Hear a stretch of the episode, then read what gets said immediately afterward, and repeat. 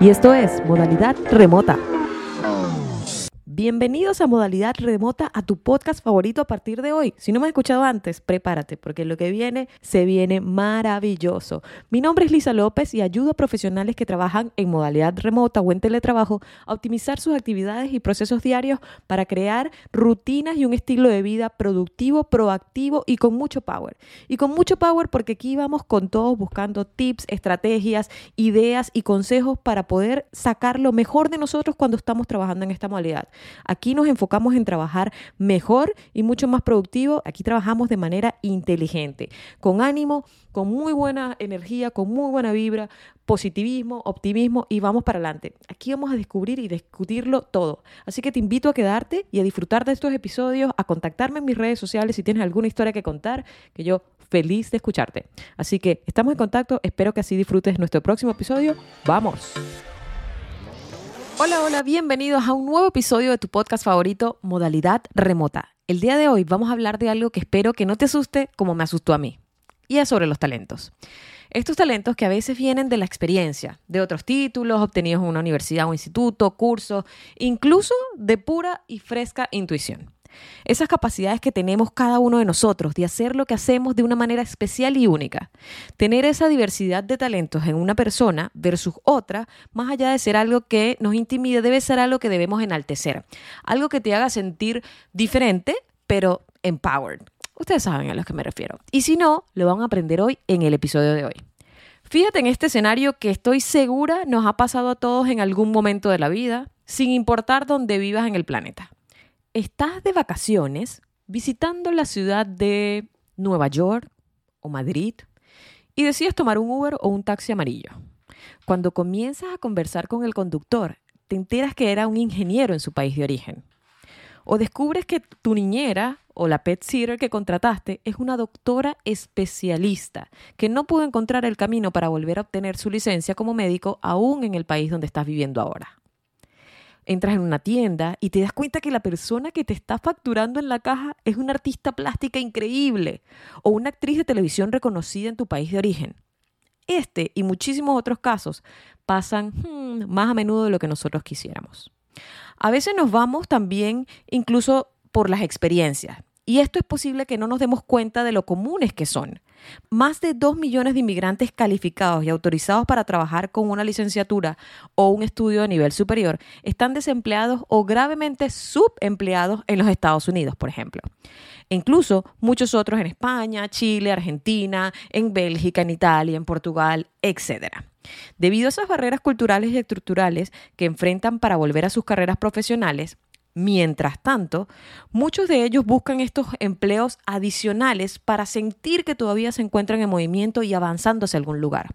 Mucho de esto nace de la duda que nosotros nos sembramos en nuestra propia cabecita tengo los talentos suficientes, estas habilidades, soy buena para los números o no, soy buena para la optimización del tiempo, no se me da bien esto de contacto con el cliente o se me dan de maravillas las ventas versus cuando te enfrentas a alguien que está en tu mismo puesto de trabajo y de repente tiene un PhD especializado en algún desarrollo o una o dos o incluso hasta tres maestrías por encima de tu título universitario, usted es bachelor o licenciado en X cosa. Mientras tanto, por ejemplo, hay más de 6 millones de puestos vacantes que los empleadores luchan por cubrir en los Estados Unidos y estos no pueden ser cubiertos por esas personas. Con un desajuste tan claro, debemos hacernos una pregunta importante. ¿Las empresas están perdiendo un grupo de talento crucial nada más por un tema migratorio? ¿O realmente hay una diferencia ahí de no darle la oportunidad a alguien simplemente porque viene de otro país? Desde el 2020, muchísimas empresas y profesionales trabajamos en esta modalidad, trabajando remoto desde casa o de cualquier otro espacio fuera de una oficina tradicional. La pandemia, como lo hemos conversado antes, acentuó y transformó lo que alguna vez fue un beneficio, y lo coloco entre comillas, para algunos profesionales en una necesidad diaria para gran parte de la fuerza laboral mundial. Nunca antes tantas empresas habían realizado negocios fuera de las cuatro paredes de sus espacios de oficina tradicionales. Según un análisis del Banco de la Reserva Federal de Dallas, casi el 40% de los trabajadores de tiempo completo en los Estados Unidos tienen trabajos que podrían realizarse de manera efectiva desde su casa. Pero a veces no llegamos ni siquiera a aplicar a esos trabajos pensando en que tenemos alguna limitación de talento. Ay, piden un título especializado en tal cosa. Y de repente tú no tienes el título, pero tienes 5, 10 años trabajando en eso y tu experiencia laboral suprime esa necesidad de titulación. Pero si no te atreves, ¿cómo lo vas a saber? Una vez que la pandemia tome un camino más en control, muchas empresas van a explorar el potencial a largo plazo de trabajar de forma remota. Una encuesta de Garner a 317 directores financieros y líderes reveló tres cuartas partes trasladarán al menos el 5% de su fuerza laboral que antes trabajaban en un lugar a puestos permanentemente remotos y así una cuarta parte tiene la intención de trasladar al menos un 20% de sus empleados en el sitio a puestos remotos permanentes. Esto es una evolución ultra mega rápida considerando el corto tiempo que llevamos trabajando de manera masiva en esta modalidad. A veces las limitaciones no vienen por parte de los empleadores, sino más bien de uno mismo. Nos enfocamos en lo que no tenemos, que si tiene un PhD en algo en particular, que si las certificaciones no las tengo completas, que si un colega tiene X títulos y está en el mismo trabajo o aplicando y yo no los tengo, etc. Incluso si nos vamos a algo de habilidades más diarias, como por ejemplo, si tienes una debilidad en los números, esto no tiene por qué afectar tu nivel de confianza en ti mismo y opacar otras fortalezas personales como tu capacidad creativa, tu resolución de problemas, tu capacidad de ser proactivo, de resolver, de atender, tu disposición a meterle el pecho a las cosas aún si no sabes el 100% cómo es. No tenemos todos los mismos talentos y esto no reduce tu nivel de valor.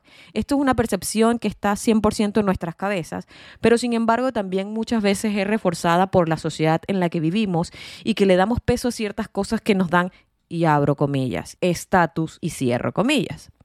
El no tener un título universitario en específico o un nivel de estudio superior de maestría, posgrado, no quiere decir que no tengas el mismo valor que alguien que sí los tiene.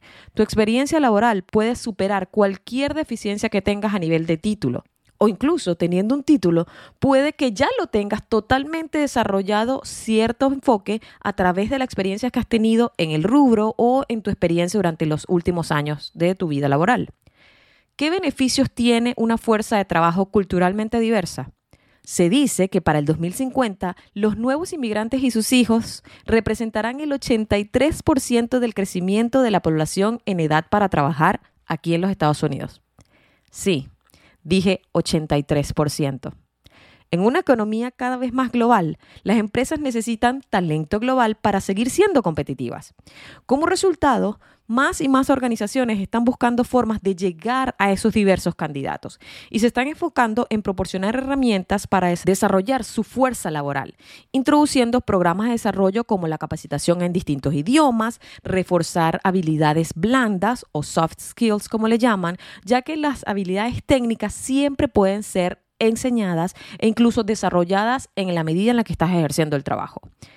Si optamos por crear una cultura de diversidad que acoja el talento y las experiencias internacionales, esta tiene muchos beneficios, entre ellos mayor retorno de inversión. Las empresas con equipos ejecutivos culturalmente más diversos tienen un 33% más posibilidades de obtener beneficios superiores a la media una fuerza laboral motivada. Los recién llegados, por ejemplo, son una fuerza laboral altamente incentivada y ansiosa por recuperar su identidad profesional y así tener éxito en su nuevo país de residencia. Reducción de rotación de empleados. Los empleadores que contratan personal inmigrante cuyo interés es hacer carrera en una sola empresa informan una tasa de rotación muchísimo más baja. Otro ejemplo puede ser el acceso a nuevos mercados. Los empleados globales aportan habilidades lingüísticas y conciencia cultural para apoyar los negocios nuevos y existentes en economías emergentes. Esto es un top seller. La innovación. También aporta una nueva perspectiva e ideas innovadoras a cada uno de los procesos que hacen a diario. Adaptabilidad. En un mundo empresarial que cambia constantemente, este factor no es que es clave, es que es crítico. Y por último, la resiliencia. Las personas que han vuelto a empezar en un nuevo país ya han demostrado la capacidad de crecer, de aprender y de superar nuevos desafíos. Entonces, si ya escuchaste todos estos puntos anteriores que te he comentado, ponte a pensar un par de segundos y unos minutos y dices, de verdad no tengo valor, de verdad no tengo talento, de verdad no soy suficiente en comparación a mis pares. En vez de gastar el tiempo en enfocarte en lo que no tienes, y esto está en tu mente, Enfócate en las cosas que sí logras, que sí puedes desarrollar, que sí te sientes que eres especial, que aportas y que creces. Un tip súper importante que puedes aplicar es agarra papel y lápiz y ponte en una tabla a escribir todas las cosas que se te dan de maravilla.